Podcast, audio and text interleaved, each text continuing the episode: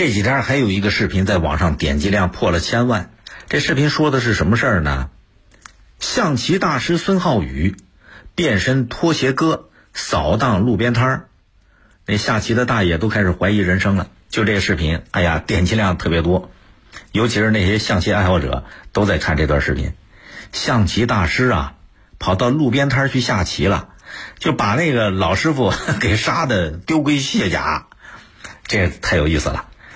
国家象棋大师乔装打扮走到街头上，跟象棋爱好者去杀了一盘。这事儿被媒体一报道，引发了网友大量的关注啊！甭管是不是会下棋的，是不是象棋爱好者，都觉得这事儿特有意思。哎，的确，这事儿也很有意思。你看，大伙儿都说高手在民间，但不一定。你们民间高手遇遇上了这个职业象棋选手，这立刻就歇菜。给打得落花流水，根本没有招架之力。那你说这个职业选手和业余选手中间的差距到底有多大？这是个问题啊！这都是大家议论的焦点。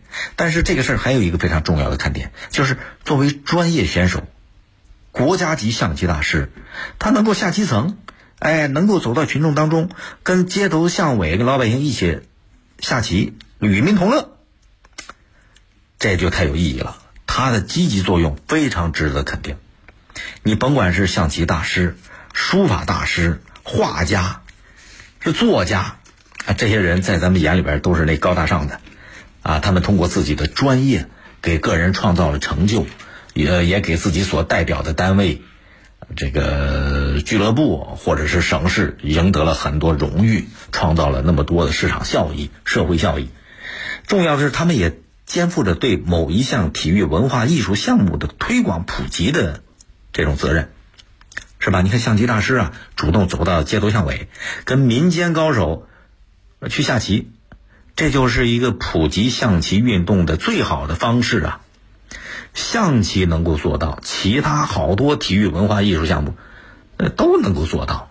啊，乒乓球啊，羽毛球啊，就那些高手，专业的高手，走到群众当中去，这就特有意思。这是一个，再一个呢，作为国际象棋大师孙浩宇在街头下象棋，不单是引起大伙儿的围观，重要的是他在网络上，现在网络不得了，这一现场直播几千万的点击量，这对于推广和普及象棋运动帮助太大了。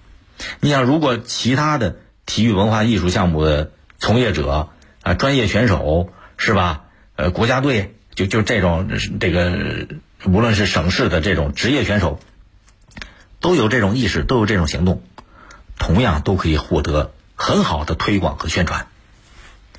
职业选手和业余选手这种巨大的差距，表面上看啊是把民间高手给打得落花流水，但就是这种职业和业余的对抗，职业和业余的交流，才能让民间的这种所谓高手认识到自己不足，激发起他们的斗志。这就把整个民间的象棋爱好者的整体的水平给提升了，对吧？这对于丰富群众的业余文化生活，这帮助太大了。因为一直以来，咱们国家的这个体育文化艺术领域啊，专业的是专业，业余的是业余，这两边好像都是自成体系，都不挨着，各不各玩各的，呃，有有有点那个井水不犯河水的意思。具体的就是专业人忙着训练，忙着比赛，忙着去给自己所在的平台去获取各种荣誉。一般专业选手跟业余选手确实没法比，他们也看不上业余选手。啊，你专业选手的老和业余选手在一起玩，对自己没太大帮助，提升不了自己水平。那那人家要打比赛的，对吧？那作为业余爱好爱好者、业余选手，他们呢也觉得专业选手水平太高，高高在上，你跟人也这个不在一个平台上。水平确实差的比较远，所以呢，这个业余选手也是自得其乐，自己跟自己玩儿这是一种相对的封闭，老死不相往来了。这其实它不利于某一项体育文化艺术项目获得更多的群众基础，是吧？其实再往深了讲啊，专业水平再高，它也需要吸纳很多民间智慧，哎，让尤其是让更多的这个爱好者感受到专业的魅力。感受到某一项体育文化艺术项目它的魅力，这才能够吸引更多的人一起玩一起参与进来。所以说，这个象棋大师孙浩宇，这是一个很好的这个叫叫叫叫叫示范，放低身段，走上街头，哎，跟民间高手一起下象棋。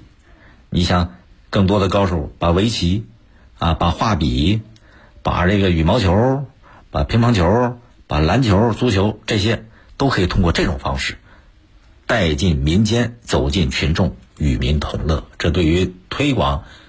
这个体育文化事业帮助会非常大。更多内容，请您下载荔枝新闻客户端六点零随身听板块闪亮登场，和你一起倾听世界。微博、微信请关注江苏新闻广播或者我是大林。收听本节目可以下载大蓝鲸进行点播或者订阅。